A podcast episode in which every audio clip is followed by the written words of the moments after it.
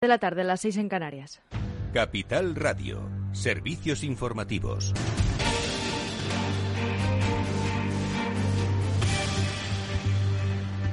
Buenas tardes. A la espera de que el Ministerio de Sanidad actualice los datos de coronavirus en España, los contagios siguen disparados. Y es que el Ministerio de Sanidad notificó ayer el récord de contagios desde que comenzó la pandemia en marzo del 2020. Se registraron eh, 200.014, 619.000 nuevos contagios desde el jueves pasado, día de Nochebuena, y 120 fallecimientos. Este martes, Canarias, Cataluña, Euskadi, Aragón, Navarra y Cantabria han notificado cifras máximas de infectados desde que comenzó la pandemia. Canarias se ha informado, por ejemplo, de casi 4.000 positivos. Cataluña, más de 23.800 nuevos casos.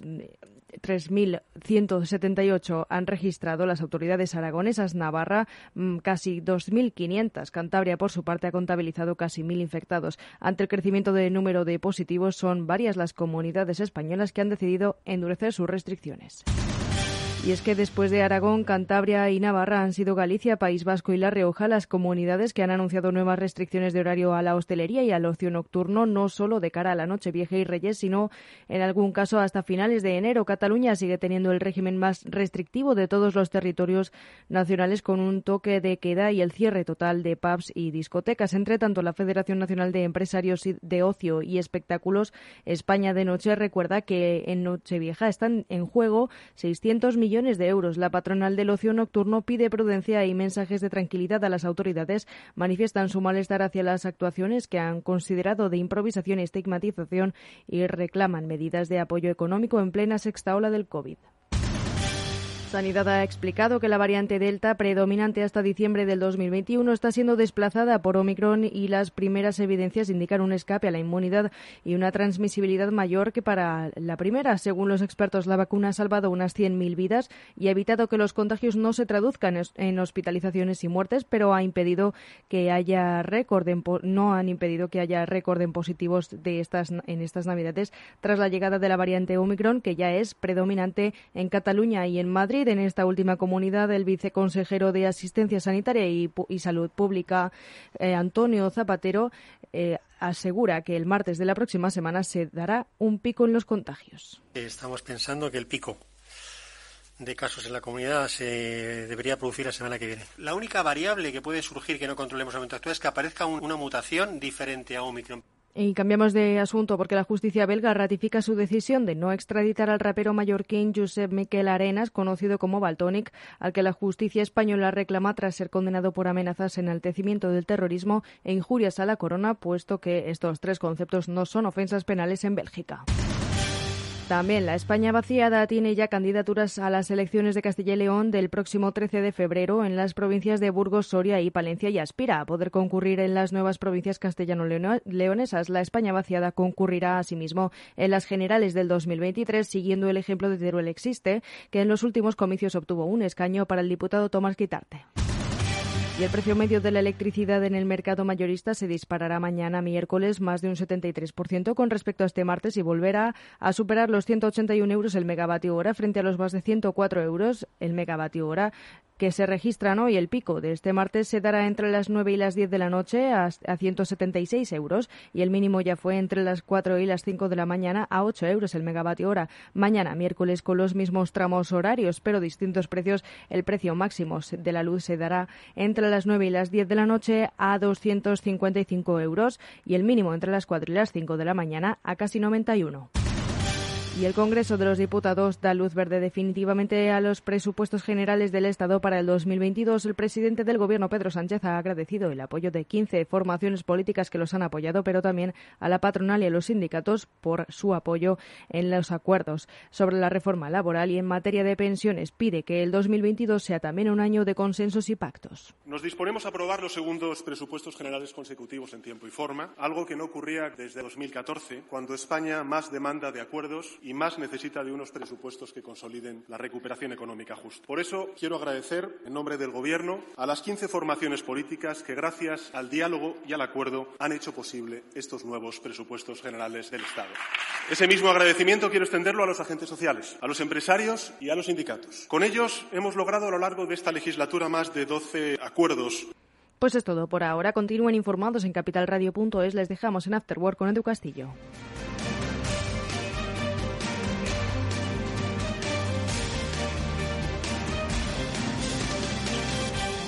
Capital Radio. Siente la economía.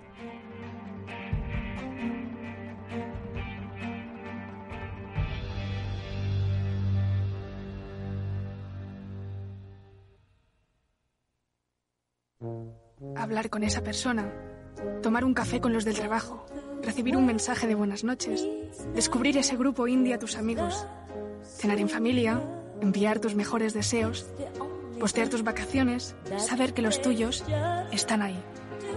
Conectar es mucho más que datos y gigas. Es la emoción que sientes al compartir momentos con los que más quieres.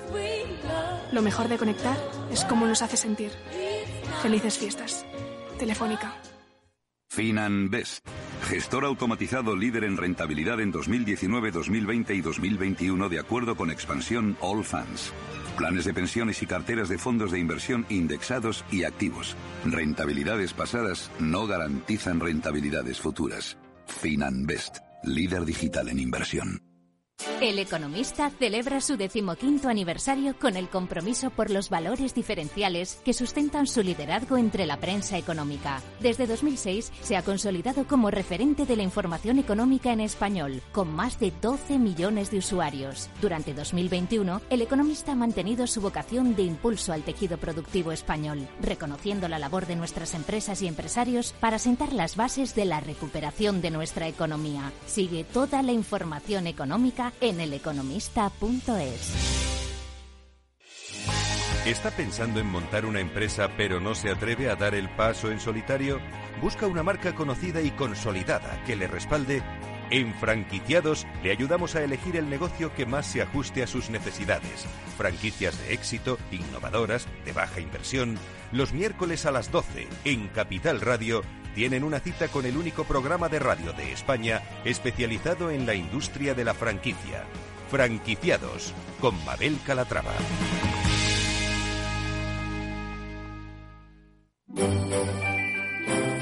Capital Radio desea feliz Navidad.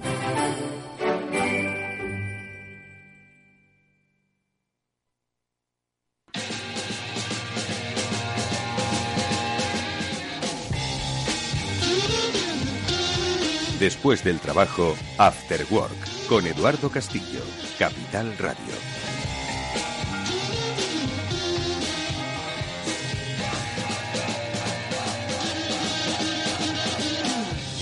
¿Qué tal amigos? Buenas tardes, bienvenidos a un After Work que ya se va aproximando al fin de año de este 2021, año extraño. Espero que todos los que nos estáis escuchando en directo, bueno, pues os encontréis bien porque esto de la Omicron corre como la pólvora y hay que tener muchísimo cuidado, pese a estar vacunado, por bueno, pues los posibles efectos que pueda tener todavía en gente, aunque a la mayoría, por fortuna, parece que le está suponiendo simplemente que un dato positivo y poco más. En cualquier caso, mucho cuidado y nada, como siempre, atento a la mente a las reflexiones que hoy va a, compartir con nosotros Félix López, al que le vamos a pedir, bueno, pues mm, análisis de con el que nos llevemos pues al próximo año, que es como quien dice pasado mañana, para que arranquemos un 2022 con cierta lucidez económica. Y luego hablaremos, por cierto, de un caso también muy interesante que le recomiendo a Félix que lo escuche. Sin billete de vuelta, es el libro que ha escrito Baltasar Montaño. Él hace cinco años que decidió dejar de trabajar para empezar a vivir. Un periodista, además, reconocido y conocido y que decidió pues que a los 44 pues ya era tiempo ya de haber trabajado suficiente y que era tiempo de viajar por el mundo. Su experiencia la va a compartir con nosotros y creo que va a ser muy interesante e inspiradora. Oye, para que no sé si hagamos todo lo que ha hecho Baltasar, pero sí por lo menos para, para que reflexionemos qué es lo que subyace en una decisión semejante. Bueno, pues esto es After Work, amigos. Vamos a empezar ya mismo. Enseguida saludamos a Félix López. Jessy que está con nosotros. Félix López, ¿qué tal? ¿Cómo estás? Buenas tardes, amigo. Que hay muy buenas tardes, Eduardo. Oye, eh, no sé si has podido escuchar la presentación. Luego hablaremos con Baltasar, con Balta, sobre, sobre ese viaje sin billete de vuelta que decidió emprender hace, pues ahora ya cinco años y que, bueno, pues eh, concentrado en un libro del que luego hablaremos, Sin billete de vuelta, editado por Círculo de Tiza, pues hace lo que tú y yo muchas veces hemos hablado, Félix, aquello de mm, debemos estar toda la vida trabajando cuando podríamos estar, bueno, pues en el caso de Balta viajando y en el caso de otros, como decíamos tú y yo medio en broma a veces, tocar la guitarra. Bueno, pues parece que lo ha conseguido. Te recomiendo que luego la escuches, a ver qué te parece en la reflexión, sobre todo personal y financiera que él, que él hace, pero lo ha conseguido, Félix. Sí, me interesará mucho la reflexión financiera, ¿no? A ver qué, cómo, cómo lo ha conseguido, ¿no? Hombre, la verdad es que si, nos ponemos todos a viajar como él, pues nos, iba las, iban a llenar las, las carreteras de gente, ¿no? Así, hablando un poco en broma, ¿no? Pero bueno, la verdad es que todos hemos pensado en algún momento, ¿no?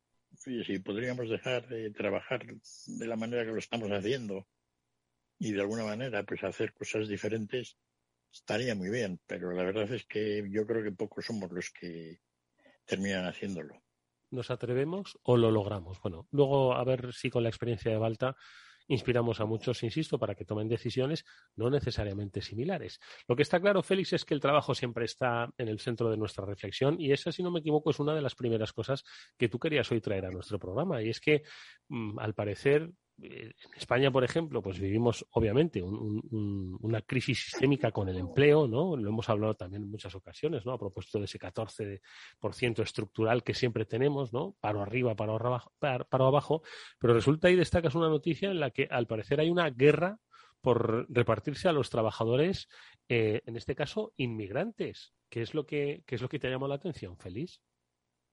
Sí, hemos leído ahí en la prensa, ¿no? Y un poco, no sé si es bastante amplio de la situación de la inmigración en el mundo. Da la impresión como que de repente, pues, hiciera falta gente en todo el mundo para trabajar. Es todo un poco extraño, ¿no? Porque tal como se ha ido desarrollando la pandemia y lo que podíamos esperar hace un tiempo de lo que está ocurriendo, pues nadie podía imaginarse esto, ¿no? Pero bueno, parece ser que ha habido, pues eso, una gran dimisión a nivel mundial que afecta, que afecta a muchos países, ¿no? Es cierto que hay algunos países, en realidad muchos, ¿no? Los países avanzados del mundo en los cuales hay un, problema demográfico grande. La población no crece. Y entonces, pues eso, de alguna manera, está generando problemas de falta de mano de obra.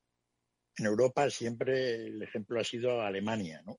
País que, bueno, como normalmente ha hecho las cosas económicamente bien, pues siempre ha traído gente.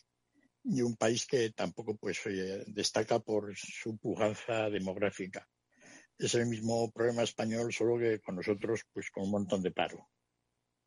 Yo creo que a nivel mundial el país que más complicado lo tiene es Japón, no, se comentaba que, bueno, los japoneses están tomando medidas pues para corregir un poco eso. Japón es el país del mundo donde yo creo que los extranjeros pintan menos. Sí, eso sí. allí, pues salvo antiguamente incluso, antiguamente me refiero a hace 40, 50 años, se hablaba de algunos inmigrantes de origen coreano. Es decir, eso era todo, ¿no? Y yo creo que ahora, pues algunos filipinos pero en Japón pues no hay extranjeros y es casi imposible conseguir un permiso de residencia o un trabajo allí, ¿no? Bueno, la situación de Japón desde el punto de vista demográfico, pues todo el mundo sabe que es bastante problemática. Cada vez hay menos gente, pero por millones cada año menos, ¿eh? Es una cosa. Y si no hacen algo, pues claro, los remedios que, se planteaban, pues es de sé, 200 o 300 mil inmigrantes de cinco años. Eso, no, eso es nada, ¿no? Así que ese punto, perdona, Félix, ¿esa es la necesidad ahora mismo que hay? De 300.000 eh, inmigrantes eh, cualificados, entiendo, en cinco años para cubrir las necesidades de la economía japonesa, por ejemplo, digo de la japonesa. ¿eh?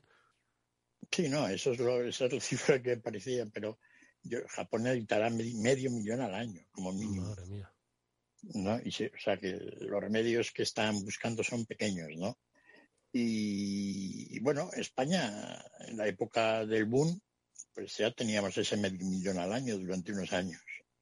¿no? Últimamente, en los últimos dos, tres o cuatro años, pues hemos andado con muy poquitos, ¿no? 200.000 o así. Mm. Luego también hay que analizar esas cifras un poco en base a la inmigración neta, ¿no? Es decir, que la gente viene, pero, pero también se va, ¿no? Aparte de, la caída de, la población local. Me acuerdo yo que, pues no sé, hace ya de joven, estaba ahí leyendo un poco todas las, aquellas medidas de la inmigración de, Europa a Estados Unidos, ¿no? Mm. sobre todo al final del siglo XIX cuando pues mucha gente del sur, italianos sobre todo, ¿no? Gente de Centro Europa, pues emigraban a, a Estados Unidos, ¿no? Millones de ellos. La gente no sabe que, más de la mitad volvieron. Es decir, que no se encontraban muy a gusto en Estados Unidos y, decidieron dar marcha atrás, ¿no? En una época en que volver pues no era tan fácil como ahora. Entonces así un poco, ¿no? Es decir, sí da un poco la sensación, leyendo todo este tipo de cosas, ¿no? Situaciones en pues, Australia, Canadá, países típicamente donde la gente ha ido a, emigrar, que han puesto medidas restrictivas en los últimos años, ahora parece que están o quieren un poco abrir la mano. Estados Unidos, Estados Unidos el año pasado, entre otras cosas, quizá también por los muertos de la pandemia, pues apenas ha sido la primera vez en la historia que apenas ha crecido nada en población. Estados Unidos siempre crecía todos los años un 1% en, población. Eso son tres millones de, personas. Mm. ¿no? Pues ahora ya no. Entonces, bueno, eso y los problemas de, que la gente pues decide como falta de hacer una dimisión y, dedicarse a otras cosas, pues va a crear un panorama laboral simpático en los próximos años, que tiene mucho que ver con lo que hemos venido hablando de otros programas, con el tema de la inflación, ¿no? Si realmente creemos que va a haber inflación o no a más largo plazo, no la que estamos pasando ahora un poco coyuntural, sino que de alguna manera pues esta escasez de mano de obra, sobre todo también pues la falta de, mano de obra en China ya, pues va a hacer que el panorama mundial pues cambie bastante. Lo que tampoco encaja con todas otras con todas otras cosas que se han hablado tanto sobre el hecho de que, de que en qué vamos a trabajar los humanos una vez que las máquinas hagan todo, ¿no? Así que hay varias, digamos, fuerzas contrapuestas que de alguna manera pues nos harán pensar. y tanto. Vaya, vaya horizonte interesante y sobre todo si lo vemos desde la óptica española, donde vuelvo a repetir, al final los niveles de paro pues siguen siendo elevados, donde mm, eh, nos encontramos, eh, porque ese paro que se va a demandar Félix, es, un, o sea, ese paro, perdón, ese trabajo que están demandando pues estos países que no están creciendo demográficamente. Estamos hablando de un, trabajo cualificado, un trabajo poco cualificado. Eh, España podría nutrir, eh, bueno, no necesariamente tenemos que, que, emigrar, ¿no? Como en esa gran época en los 50, pero cuál es el papel que va a jugar España con su paro estructural. Eh, vamos a poder dar respuesta o quizás beneficiarnos de esa necesidad, porque al final España también es un país que, demográficamente pues también va empieza a tener pues grandes eh, eh, problemas. Entonces, España qué papel puede jugar ahí, no sé, o, simplemente un espectador más. Hombre, siempre vamos a jugar un papel de más de espectador que de otra cosa, simplemente por el hecho de que en la economía mundial pues no somos gran cosa, ¿no? Comparado con otros países. Pero ya la semana pasada creo recordar que ya el Banco de España, creo incluso lo comentamos un poco, hacía comentarios sobre que empezaba, detectaba una falta de mano de obra en España, lo cual es sorprendente. Además, en los sectores donde realmente pues tenemos el paro donde nos hemos dedicado más, que es el tema de la hostelería, etcétera, ¿no?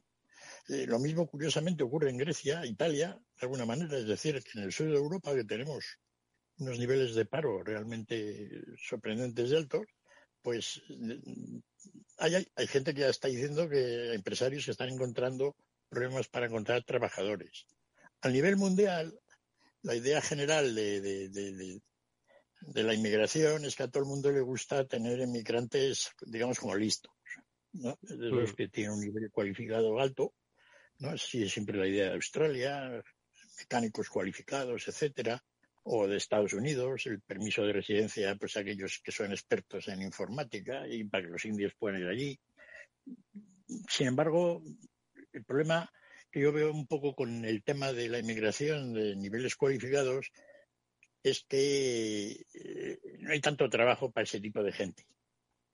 Es decir, los países no tienen tanto empleo para gente cualificada. Mm. Entonces, pues los grandes movimientos de gente siempre terminan siendo pues de mano de obra más normal. Mm.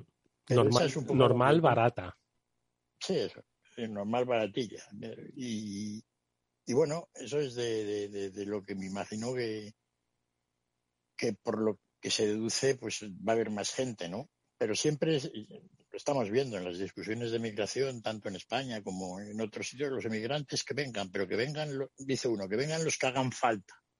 ¿no? Pero lo que hagan falta, en principio, ya se dice que son los de la mano de obra barata. Dice, no, hombre, no, los que hagan falta cualificados, etcétera. Y bastante contradicción en todo ello, ¿no? Y no sé si al final toda esta movida pues va a, ver, va a hacer que, que haya, digamos, más movimiento de gente o no porque hace unos años sí parecía que todo lo de la globalización implicaba más movimiento de mercancías y más movimiento de ideas, más movimiento de capitales, pues estaba en auge, pero ahora está muy de capa caída. Y entonces, ¿de qué manera esto va a afectar también eso? Pues a cómo la gente se mueve. Mm. En Europa, pues tenemos el caso del Reino Unido, nos abandonó, digamos, a los europeos, y de alguna manera, pues eso ha creado problemas en el mercado de trabajo inglés o, Reino Unido y, bueno, la limitación también para el resto de europeos que antes si queríamos podíamos ir allí a servir unas copas en un pub escocés, ¿no? Pero ahora, lo tenemos eso más limitado. Más limitado. En fin, bueno, pues es un, interesante reto al que se enfrentan las sociedades. Eh, ya lo están apuntando algunos medios, ¿no? Lo llaman el invierno demográfico, ¿no? Y en el que, bueno, pues tú lo apuntabas en el caso de Japón, que además ellos sí que tienen un verdadero problema, porque efectivamente, como apuntabas, em, el extranjero es, eh, lo es, vamos, en, en, todos los sentidos, ¿no? A integrarse en una cultura empresarial o laboral de Japón es prácticamente imposible. Así que, efectivamente, el problema está, pero bueno, yo creo que toda la humanidad, por lo menos de, lo que son los países del llamado primer mundo, se enfrenten a, grandes dilemas. Eh, Félix, eh, otra cosa antes de irnos y de saludar a, Baltasar. Eh, tenemos últimamente hablamos más de economistas que se nos van que libros que sacan. ¿Quién se ha ido en esta ocasión? Bueno, se han ido uno que fue un economista que, se llamaba Harcourt, no Geoff Harcourt, que digamos es el último de los post-keynesianos, murió un australiano. Un personaje que cuando a muchos economistas que nos estén escuchando, pues nuestra época joven nos tenía obsesionados con un libro sobre las controversias del capital, mm. que se tradujo excelentemente al castellano, un libro bastante complicado, incluso, y que todavía sigue siéndolo, ¿no? Pero de alguna manera el misticismo de toda la obra hacía que nos encontráramos. Yo me acuerdo que esa era la, reflexión mía, ¿no? Pero cuando murió, pues he visto que algún economista de ahí, del resto de Europa y de Estados Unidos, pues hacía comentarios parecidos, ¿no? Mm. Lo que sí es cierto es que fue un personaje realmente importante en el sentido de que, de que bueno, pues alrededor suyo generó bastante, digamos, no escuela, pero sí al menos como el centro de atracción de todo lo que se ha denominado la economía post-keynesiana, mm. lo que de alguna manera pues le ha mantenido un poco al margen de la economía más tradicional, ¿no? Harcourt murió la semana pasada y bueno, fue, una pérdida sí, grande para los que hemos leído bastante suyo, ¿no? Mm. Pero te quería comentar también la muerte de un personaje peculiar que muchos economistas le hemos leído, yo creo, porque lo he visto por ahí, pero que no es un economista, es un biólogo. Anda. Sí, Edward Wilson. Un personaje, es decir, este a nivel de científico mundial, pues de las pérdidas de este año probablemente ha sido la de mayor relevancia. Mm. Porque probablemente mucha gente le estaba considerado, pues el, ya era muy mayor, porque también afortunadamente pues ha, vivido años, ha muerto también con 90 años o así, ¿no? Mm Mm. Y, pero de los que escribían allá por los años 70, 80, ¿no? Con, pues quizá el más famoso de todos los biólogos, ¿no? Él inventó toda la toda la rama de la biología denominada sociobiología, ¿no? Los efectos de los genes no sobre el desarrollo físico y quizá incluso mental de la gente en cuanto al cerebro, sino en cuanto a la formación de la sociedad humana. Es decir, ¿por qué reímos? ¿no? ¿por qué nos matamos permanentemente en las sociedades? ¿no? Ese tipo de cosas. ¿no? Es decir, toda la evolución, todo el aspecto genético, evolutivo de eso, ¿no? Y sobre todo por lo que eh, digo yo que hemos leído mucho, hay un libro que está traducido al castellano que se llama Consiliencia. Es un, nombre rarejo que él sacó, ¿no? ¿Cómo? Consiliencia. Consiliencia, creo que era el nombre. Eh, un poco para la idea esa de que todas las ciencias deberían de alguna manera converger. Es decir, siempre se ha hablado de la diferencia entre las ciencias exactas y las ciencias sociales, digamos, las humanidades, ¿no? famoso libro de, Snow, los años 40, ¿no? De, cómo la gente que sabe física, pues no sabe literatura y al revés. ahí, ahí estamos, ahí estamos. ¿Verdad? Eh, ya lo decía el, el, y un poco, pues era un poco la idea de Wilson, ¿no? Wilson decía que viendo cómo eh, él era un biólogo y le gustaba mucho la zoología y cómo, pues de alguna manera, todas sus ideas sobre las especies, etcétera, iban convergiendo hacia un punto común de, de conocimiento, ¿no? Y que eso, pues quizá debería ampliarse al resto de todas las ciencias y las humanidades. Bueno, esa es la idea de conciencia. Escribí un libro que está traducido al castellano y, que la verdad es que es muy interesante, ¿no? Yo todavía me acuerdo, fíjate, si me acuerdo, a mí se me olvidan los libros, ¿no? Leo uno y... Hombre, de todos que has leído es normal, Félix, es normal. Sí, pero de Wilson todavía me acuerdo de, de lo que hablaba sobre Condorcet, aquel famoso filósofo, digamos, de, que murió con la Revolución Francesa, ¿no? Casi el mm. último, casi el último ilustrado realmente. De la ilustración, ¿no? Y cómo cuenta toda la historia. O sea que además de, ser todo un científico cuenta las cosas muy bien. Pero luego también hay otro libro que yo recomiendo, no está también traducido al castellano, que es un libro sobre las hormigas. ¿Pero de quién? ¿De Wilson? Sí, es un libro genial, ¿no? De cómo funciona un hormiguero. Entonces, eh, yo me acuerdo que... ¿Para, qué? ¿Pero para sacar analogías o qué? Es nuestro día a día. Para, entretenerse. Así sin más. Es decir, es como una novelilla de hormigas, pero en plan científico, muy bien contada, como es lo bueno que tenía Wilson, es que cuenta las cosas muy bien, ¿no? Y no todo el mundo tiene, digamos, esa facilidad. Y la verdad es que es muy, muy interesante, ¿no? Yo creo que es el libro bueno, él era un experto en hormigas y en etólogo, ¿no? Experto mm. en este tipo de, de, sociología de hormigas y de avispas y de mm. abejas, como Conrad Lorenz o Jan Timbergen, ¿no? Este tipo de gente que, digamos, de alguna manera creó el campo hace 40 años. Y está muy bien. el libro, si algún día van por ahí por una librería de segunda mano y encuentran el libro de las hormigas de, de Wilson, pues es un libro pequeñito, y además esa ventaja. Una maravilla, ¿no? Y por eso quería comentarlo. No entra dentro de lo que es la ciencia de la economía, pero sí un personaje que yo he visto que muchos colegas hacían comentarios sobre él. Sobre todo la parte esa de, de, de, cómo las sociedades pues van evolucionando, cómo de alguna manera incluso la idea de, cómo las sociedades van, van, digamos, copiándose unas a otras o, no copiándose, ¿no? Todo lo del meme, el concepto de meme que invitó, inventó Richard Dawkins, pues de alguna manera yo creo que Wilson ya lo había anticipado, ¿no? El socio, socio meme, algo así, el genoma sociológico, ¿no? Mm. Y bueno, interesante. Bueno, pues eh, con Edward Wilson, Félix, nos vamos a despedir con esa reflexión sobre que la biología, obviamente, es lo que determina en muchas ocasiones la forma en la que tenemos de eh, vivir en sociedad. Una sociedad que tiene grandes retos, como decías al principio, en este caso, de carácter laboral, de carácter demográfico.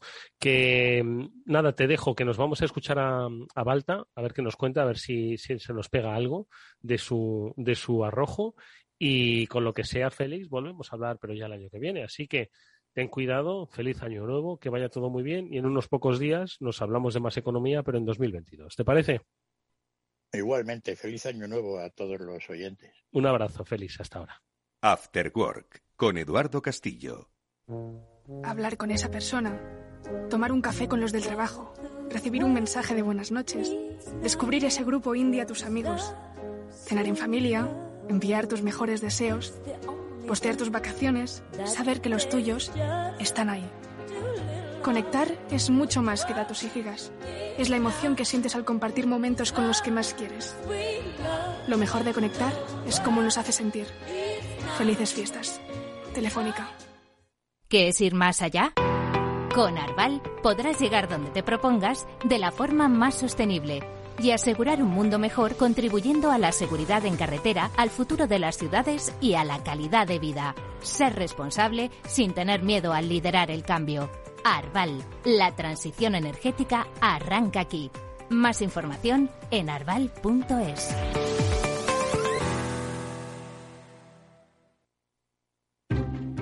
Inversión inmobiliaria acompaña al mercado inmobiliario en este nuevo ciclo. Todos los jueves de 10.30 a 13 horas, el inversor encontrará las claves para realizar su mejor inversión. La mañana de los jueves en Capital Radio tomamos el pulso al sector inmobiliario. Noticias, análisis de mercado y debates donde los protagonistas del sector podrán contar en primera persona los retos a los que se enfrenta el ladrillo. Inversión inmobiliaria pone la voz al sector inmobiliario. Aquí en Capital Radio. Esto te estás perdiendo si no escuchas a Rocío Arbiza en Mercado Abierto. Hernán Cortés, socio fundador de la gestora Olea Gestión y cogestor del fondo Olea Neutral. Además de la multitud de activos, el multiactivo tiene esa función fundamental que es descartar los activos que no aporten valor a la cartera. Eso no pasa en los fondos mixtos. Un fondo mixto siempre va a tener bonos de gobierno. Lo tendrá en, proporciones mayores o menores, en función de cómo tengan las expectativas, pero nunca abandonará una clase de activo tan importante como el fondo de gobierno, o una clase tan importante de activo como la bolsa americana. Mientras que un multiactivo, si realmente lo es, como nosotros, o sea, nosotros no tenemos bonos de gobierno en la cartera. Como en este momento vemos que no nos aporta ninguna rentabilidad y solo nos aporta riesgo de caída de precios ¿Para qué voy a tener ese activo? Mercado Abierto con Rocío Arbiza.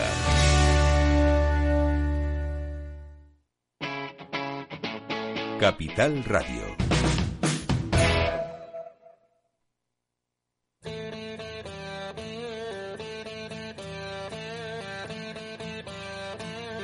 After Work con Eduardo Castillo.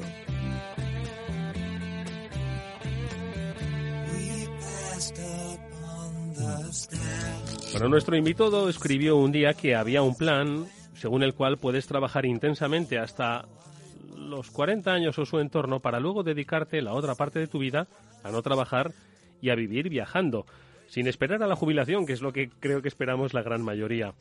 Bueno, pues si se piensa con antelación y como dice él, se arman los miembros necesarios para sustentar este atrevimiento, esta opción de vida no parece del todo descabellada. Quien así habló, quien así habla, es Baltasar Montaño. Él es un eh, ciudadano libre, es eh, antiguo periodista, aunque uno nunca deja de serlo, obviamente, y es eh, un escritor que acaba de publicar Sin billete de vuelta, un libro en el que recoge los cinco primeros años de su nueva vida en libertad, en la que lleva, pues como él mismo se propuso hace ya unos años, vivir sin trabajar viajando. Hoy nos recibe desde México, a donde ha vuelto para, entiendo, recorrer pues miles de kilómetros viviendo pues en esta nueva etapa.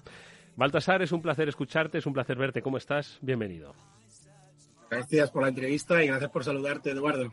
Oye, Balta, yo, sin hacer aquí apología política, eh, yo recuerdo que cuando Podemos eh, empezó así a, irrumpir ¿no? en la sociedad, luego irrumpió en las instituciones, lo hacía bajo el lema de si se puede. Eh, yo no sé si te lo copiaron a ti, porque tú empezaste el viaje mucho antes que Podemos, diría yo, pero sí se puede vivir sin trabajar, Balta. Ya lo dijo, ya lo dijo el señor Obama, luego lo dijo Podemos y bueno, yo, yo he hecho lo que, lo que he podido pero bueno, sí, bueno, siendo una persona normal, sin tener herencias ni tener grandes, grandes eh, propiedades ni nada, siendo una persona normal, trabajando, estudiando primero para ser periodista, como tú, luego trabajando. Y bueno, ya que me lo preguntas, pues en torno a los 30, 35, más bien en los 35 años o por ahí, empecé a pensar tranquilamente, sin prisa, a ver si en un medio plazo de 10 años, en torno a, a mediados mis 40 más o menos, con todas las contingencias que pudiera, que pudiera haber, pues intentar dejar de trabajar. Y para eso, pues lo que, lo que hacía era trabajar duro, ser un buen periodista económico, o al menos intentarlo, tener una buena posición económica y ahorrar un poquito y hacer alguna que otra inversión que me permitiera en ese medio plazo armar un plan alternativo para tener un salario que provenga de mí de, todo lo que he ahorrado y de una vivienda que tengo en Madrid y que me aporta un alquiler como cualquier españolito medio que, tenga la opción de poder haber invertido en lo que llamamos ladrillo. Y, con esos mimbres más o menos sencillos, pues fui pensando. Mi etapa en Voz Populi, ya con Jesús Cacho, que conocemos del mundo económico y político, pues eh, le, fui diciendo que iba a dejar de trabajar y al final, en 2016, lo, lo conseguí. Y desde entonces me dedico a viajar sin billete de vuelta Pierdo un poco la conexión, Balta. Más o menos. Balta, me estabas contando que esta última etapa en Voz Populi fuiste anunciando que ya lo dejabas y en ese momento, ¿cuáles son los primeros pasos que, tomas? Bien, pues lo comentaba que eso, que el, título del libro precisamente proviene de ahí, de viajar sin billete de vuelta. Yo en 2016 ya empiezo a viajar sin billete de vuelta, es decir, no compro un billete de vuelta porque no tengo que volver ni a mi ciudad, ni a mi país, ni a mi trabajo. Entonces, es una forma como más libre de viajar y, eso fue lo que decidí. Entonces, lo que hice fue, en 2016, eh, salir de Madrid y me fui tres meses a Colombia y empecé un periplo por América del Sur, que ya había ido muchas veces en mis vacaciones tradicionales y por el trabajo de periodista económico. También conocía bastantes algunos países del, subcontinente y empecé a viajar desde, desde hablamos de noviembre de 2016 y así he estado hasta mediados 2020, cuando tuve que volver de México a España eh, por el tema de la COVID.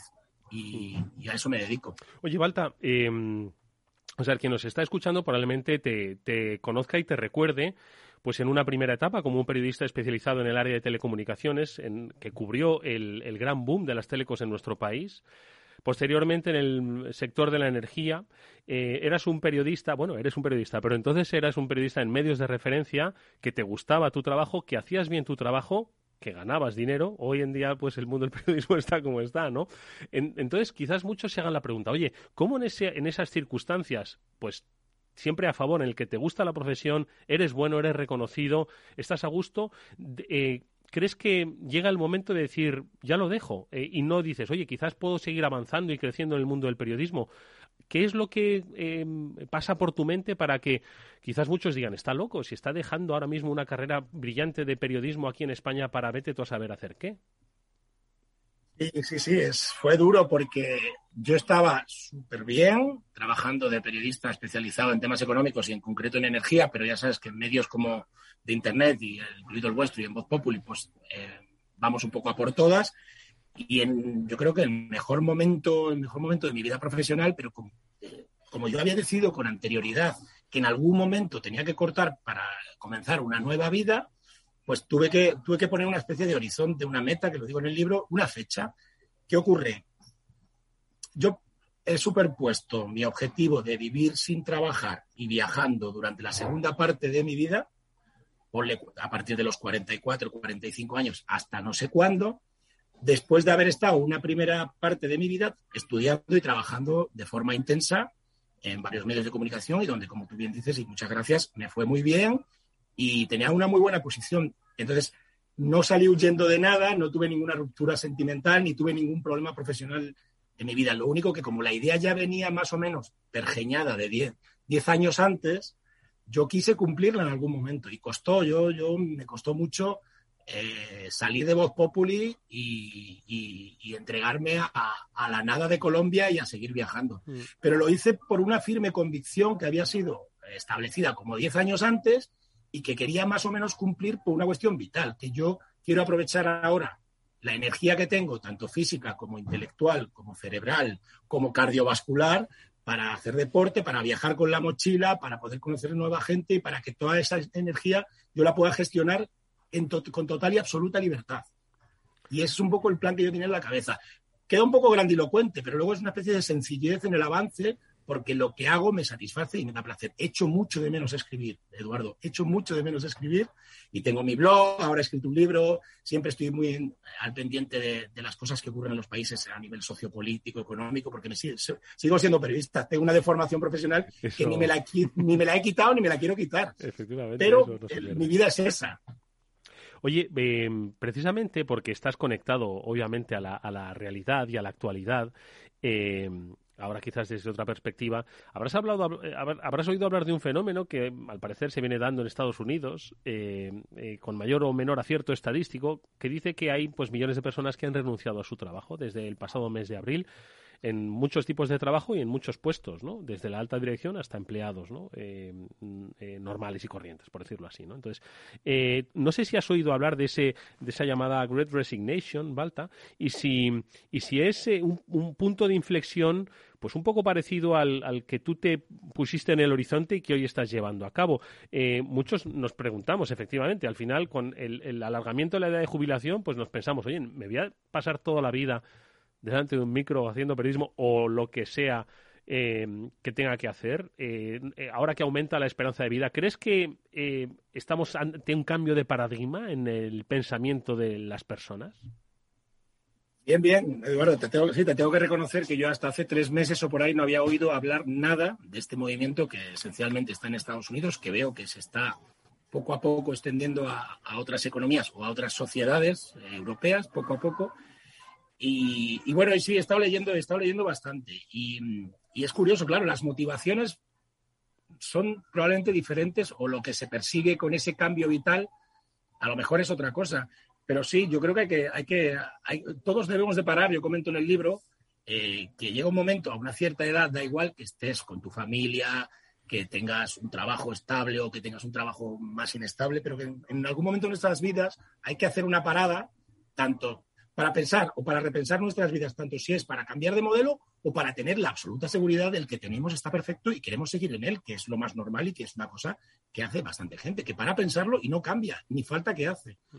Es verdad que puede haber un cambio de paradigma por el tema de, los nuevos valores que se están instalando en, la vida profesional de, de muchos trabajadores de, a raíz de la pandemia, del miedo a la muerte de que somos todos bastante vulnerables al efecto de ese, de ese coronavirus y de, mm, de cómo el teletrabajo también está cambiando un poco esas normas eh, de trabajo, ¿no? Entonces, creo que esto está dando alas a mucha gente a decir, yo no voy a dejar de trabajar de forma radical como puede haber dejado una persona como yo cualquier otro, renunciando a lo mejor a una pensión de caso, ¿no? Creo que, que, con, otro, con otro objetivo, trabajar menos, disfrutar más de su familia, eh, estar alejado de los entornos asfixiantes de, las oficinas y de los, y de los, eh, y los empleos, sin dejar de trabajar, pero con, otro, con, otro, con otra visión, ¿no?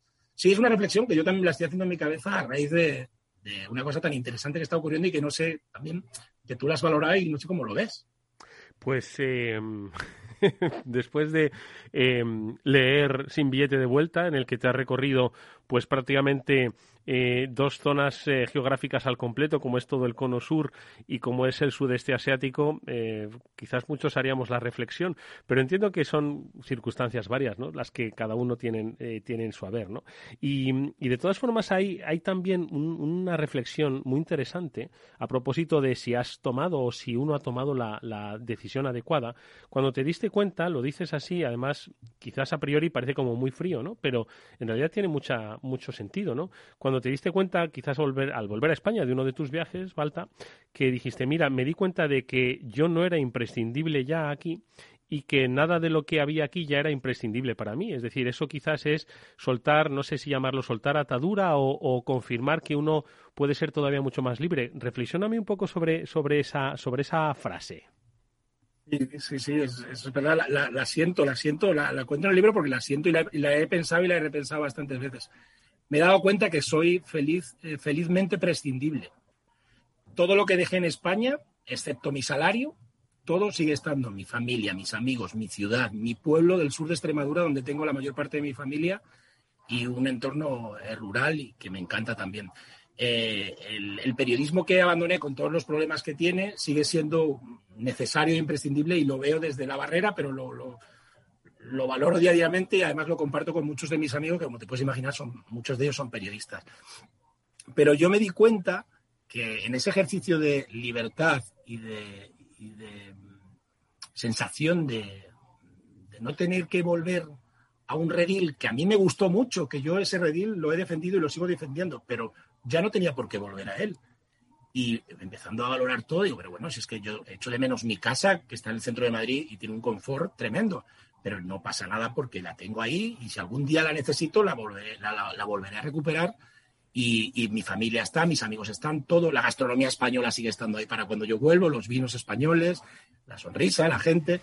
Entonces, mm, eh, es, es, es, eso, es como sentirme más o menos a gusto con la decisión que he tomado. Y también digo que me puedo hacer un Forrest Gump. Empecé a correr, empecé a correr, me vi bien, me vi bien, y si algún día, por lo que sea, me canso, o tengo un problema de salud, o mm, el periodismo me vuelve a llamar a mi puerta, pues ¿por qué no? Puedo volver a, a ese formato. Pero mientras tanto, creo que vivo en una estabilidad emocional y en una libertad, tanto de movimiento como una libertad vital, que, oye, eso te, no sé, a mí me, refuerza, me, genera mucha energía y por ahora estoy en esa línea, sinceramente. Y eso que el COVID ha hecho todo lo posible, por desgracia, para que vivamos peor y para que no podamos viajar. Eso te iba a preguntar, Balta, porque tú empezaste a viajar cuando no había COVID, el mundo era de una manera y hoy el mundo es de otra, ¿no? En, ¿Eso crees que va a afectar un poco esa libertad a la que pues, has apelado y que has disfrutado hasta, hasta hoy? nos afectaba a todos, desde, desde nuestros abuelos, a los que ya no, en mi caso no, no tengo, a, los niños pequeños y, por supuesto, a, la gente que trabaja y a los viajeros. Ahora yo me volví, yo llevaba seis meses viajando por México, estuve un año y pico en el sudeste, había estado un año y medio por toda Sudamérica, eh, incluyendo eh, la navegación de cuatro meses eh, por el Amazonas con mi hamaca y, no sé, cosas mm, la verdad que, que, me han engrandecido como persona y yo me lo creo, ya sí que me lo creo. Al principio era como muy modesto, ahora ya me empiezo a creer que, oye, que eso me ha hecho bien. Pero claro, al ver cómo estaba la situación por el COVID, yo tomé la decisión de volverme de México tras seis meses, que me queda todavía medio, medio México por devorar y por eso estoy aquí. Y me volví a España y me he dado cuenta en España o en cualquier país del planeta, pero sobre todo en España, en las, las nuevas dificultades que vamos a tener eh, y las nuevas oportunidades que se generan tras estas incertidumbres, en el ámbito profesional ya las estamos viendo por lo de la gran renuncia y por otras formas. De... El teletrabajo que en España, como tú sabes, no era muy normal, ahora se está normalizando. Pero en mi caso concreto, ya que me lo preguntas, es muy complicado, va a ser muy complicado ahora con todos los nuevos pasaportes, el pasaporte normal de, la, de tu nacionalidad, más el mm. pasaporte COVID más los cierres perimetrales, más los problemas que vayan de forma contingente ocurriendo en los próximos meses con nuevas variantes de la COVID.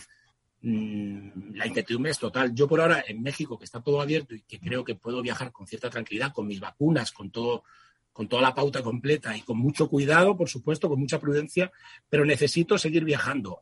No sé qué va a ocurrir en los próximos meses, pero es verdad que ahora las navidades se presentan complicadas y yo voy a estar en México, pero a lo mejor también la cosa se tuerce en México. Mm. Entonces no sé si tengo que volver o no tengo que volver. lo voy a ir viendo, vamos a decir, semana a semana, mes a mes. Oye, Balta, em, efectivamente yo recomiendo a todos los que nos están escuchando que o bien se lean esta experiencia de vida de, un lustro de momento, ¿no? Y ya dado para un libro sin billete de vuelta de Círculo de Tiza, y si no, que sigan a Baltasar Montaño en su blog, porque ahí, bueno, pues pueden ver eh, los recorridos vitales, ¿no? Y emocionales, ¿no? Que ha realizado, pues, en el Amazonas, en Argentina, en Colombia, en Uruguay, en fin, en, como digo, prácticamente todo el cono sur, ¿no? y y de ahí a mm, sudeste asiático donde bueno pues he recorrido en moto todo todo Vietnam y pues todos los países no limítrofes del sudeste asiático pues yo creo que es una es una experiencia fascinante en la que yo te pregunto Balta si no has tenido nunca la tentación de trabajar fíjate ¿eh? ahí a los trabajadores se le pregunta si no han tenido la tentación de huir y a ti te pregunto si no has tenido la tentación de trabajar. Al final pasas mucho tiempo en, en determinadas zonas donde al final te conviertes en un ciudadano más, ¿no? De, de, de esos eh, sitios donde, donde que visitas, que disfrutas, que viajas, que compartes. No te han entrado ganas de trabajar, no, no digo de periodismo, sino haciendo, qué sé yo, cualquier otra cosa. Es decir, integrándote porque al final tú lo sabes como yo, que las, las comunidades las hacen pues personas que, que, trabajan, que viven en común, ¿no? En las sociedades. Entonces, ¿no te han entrado esas ganas de trabajar allí, pues, qué sé yo, donde hayas ido? Bien, sí, a ver, a ver. Yo el periodismo lo tengo inoculado, no es una deformación profesional porque es que mentalmente sigo, sigo siendo periodista. Eh, las, la, la necesidad que yo tengo de escribir y probablemente de, no de denuncia, pero sí de, de, criticar las situaciones que yo he visto en algunos países, y ahora pongo un par de anécdotas que creo que pueden ser interesantes, eh, esa necesidad de, de, ser un espectador privilegiado por mi crítica, por a lo mejor por mi capacidad para entender cosas, no todas, pero algunas de, los países que voy visitando, hasta ahora he calmado ese, ese deseo escribiendo en el blog. Porque como ahora ni necesito dinero, es verdad que eh, obviamente yo no descarto poner en valor mi blog a raíz de lo del libro, porque mi blog siempre ha sido una cuestión personal que leen mis amigos y alguna gente, el, blog está completamente abierto en Internet, en WordPress, y yo voy contando las aventuras, por ejemplo, yo estuve en Colombia, en, la zona de las cocinas de la cocaína, mm. y ahora gente que trabajaba con Pablo Escobar en esa zona norte de, de Magdalena y del noreste de Colombia, ahora se dedican al turismo. Y entonces había muleros, cocineros, fontaneros, guías turísticos, y esa gente me contaron su historia y uno de los blogs míos, una, de las entradas, va dedicada a eso. Cuando estuve en Myanmar, yo tuve un problema con el ejército, porque yo estaba en el norte y hay una guerra no declarada hace, hace tres años eh, con los estados independentistas de Kachin y, de, y, el otro, no recuerdo el nombre. Pusieron una bomba en, en, la, en la, red ferroviaria que a mí no me afectó eh, a mi integridad física, pero obviamente yo no pude bajar cuando quería. Y me fui dando cuenta del sometimiento que la sociedad eh, de Myanmar, antigua Birmania, mm. tenía sobre el ejército. Ese ejército, a principios de este año, dio un golpe de Estado eh, eh, y eliminó de nuevo la democracia. Mm. Todo eso a mí me provoca unos un fervor periodístico que, te juro que hay veces que me tengo que autocontrolar. Pero hasta ahora podría llamar a algún medio de comunicación español, oye, ¿queréis que os cuente? Que estoy aquí, ¿no?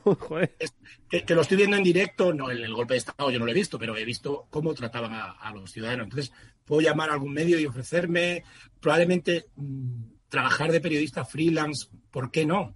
Pero Eduardo, por ahora, por ahora, no he tenido esa necesidad porque como que vivo en ese estado de libertad donde digo, bueno, todo muy bien, como tengo esa espita de salida, esa liberación que me, que me, permite el blog, donde yo puedo contar mis historias, no es, por, no es por vender el blog, que por supuesto no tiene ninguna, ninguna aportación económica, yo no tengo sponsors, ni tengo nada, pero en el blog están recogidos aventuras y, he contado historias de lo que yo veo en los países que, que, de cómo funciona Camboya, de la clase media que hay en Vietnam. Vietnam es un país de ciento y pico millones de habitantes con una clase de media que está súper bien instaurado y es un régimen comunista capitalista al modelo eh, chino, ¿no? hay cosas muy interesantes que se podrían escribir en medios de comunicación españoles porque el único, el único idioma donde puedo... tengo la liberación del blog. Más adelante, pues no lo sé, no lo sé. Oye, Balta, dos preguntas últimas. Eh, la primera de ellas, el dinero. Eh, ¿Cuán importante es el dinero? Eh, ¿Más o menos dinero? tú hiciste un plan que cumple rigurosamente. Entiendo que parte del éxito está en saber cuánto necesitas y cuánto eh, puedes eh, gastar al mes, ¿no? Y cuáles son un poquito esas necesidades, ¿no? Como dices tú, pues viajar sin muchos lujos, pero comiendo todos los días, ¿no? Entonces, eh, ¿cuán importante es el dinero y, te costó mucho hacer esas cuentas para dar el, gran salto? Que entiendo que fue, pues, uno de los puntales, ¿no? Que te animó a realizarlo, porque viste claras las cuentas. Efectivamente, yo tuve que hacer un plan, vamos a decir, económico-financiero de cómo quería que fuera mi vida prescindiendo de los niveles de sueldo que hemos tenido en esa etapa dorada del periodismo, concretamente el económico, pero en, en otros medios igual, que no es la etapa actual, ¿no? Entonces dije, bueno, pues como yo sé lo más o menos lo que necesito para vivir al mes, voy a hacer una buena inversión, que es lo más tradicional, que es en el ladrillo, para tener un alquiler, y luego voy a ahorrar. Mi cultura del ahorro la heredo de la educación de mis padres y de que yo sé, sé ahorrar. Eh, siendo un pequeño burgués y habiendo disfrutado de los placeres que nos da nuestra vida profesional y nuestra vida personal. Eh, sí, sí, yo soy un pequebú, como decía Benedetti, y, no me importa ser un pequeño burgués. Lo que ocurre es que yo ahora soy capaz de viajar con una media, te, doy, te pongo cifras, ¿eh? de en torno a 1.500 euros al mes, que provienen de mi alquiler y de lo que todos los meses yo le araño a mis, a mis ahorros. ¿Vale? Entonces eso tiene que durar bastantes años, porque tengo unos ahorros muy buenos que me los he trabajado durante mis 10, 12 o 15 años. Trabajé de periodista 22 años, periodista económico, pero me fue bien en los últimos 15 a nivel, a nivel económico. Con esos mimbres, palabra que me gusta, palabra que me gusta usar mucho, voy tirando y voy viviendo bien, consumo lo razonable, llevo una buena vida, sin estridencias, pero sin estrecheces. Y cuando y si tengo que ir a Noruega, me gasto más dinero. Si subo a Canadá, me gasto más dinero. Pero cuando voy viajando con la moto que me compré en Hanoi por Vietnam, me di cuenta que ahorraba 500 euros al mes solo gasté mil euros al mes viajando por Vietnam. Y yo no me di cuenta, no hice ninguna, no tuve ninguna obsesión por ahorrar en ese viaje, pero bueno, entonces vas equilibrando. No es lo mismo viajar por Bolivia que en un país tan inflacionista como Argentina y están al lado. Entonces, esos equilibrios yo los voy más o menos consiguiendo, llevando una vida cómoda, a veces un poco incómoda, porque llegas tarde a los sitios, porque vas con la mochila, pero así lo, así lo, lo voy manejando. Ay, madre, te seguiremos te seguiremos los pasos. Hoy en México, mañana, ¿dónde, Balta? ¿Lo tienes más o menos planeado o ya lo decidirás? No, yo, vamos, lo voy diciendo sobre la marcha, va a depender todo de la COVID, como te puedes imaginar, pero yo ahora quiero terminar México durante unos meses, que me queda, me queda un poquito de país todavía por devorar. Luego volveré a España y tendré que empezar ya a pensar cómo afronto a, eh, África.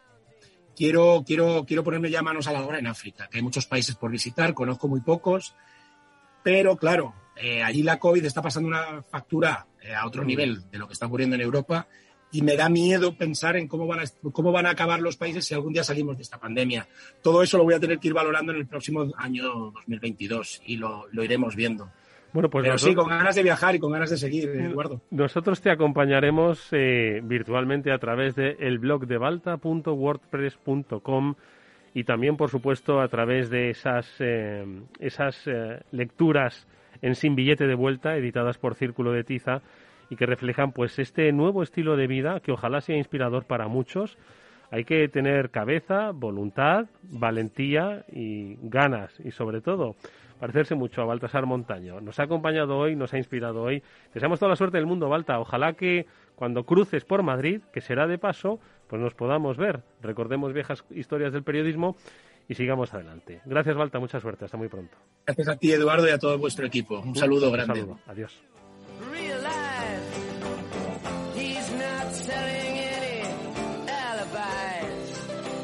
Bueno, pues con esta historia inspiradora nosotros nos despedimos. Hasta el próximo día. Baltasar Montaño, sin billete de vuelta, editado por Círculo de Tiza. ¿Cuántos de vosotros estaríais dispuestos a tomar, como él, la gran decisión? Bueno, pues quizás es un modelo a seguir. Amigos, nos despedimos. Néstor Betancor gestionó técnicamente el programa. Os habló Eduardo Castillo. Adiós.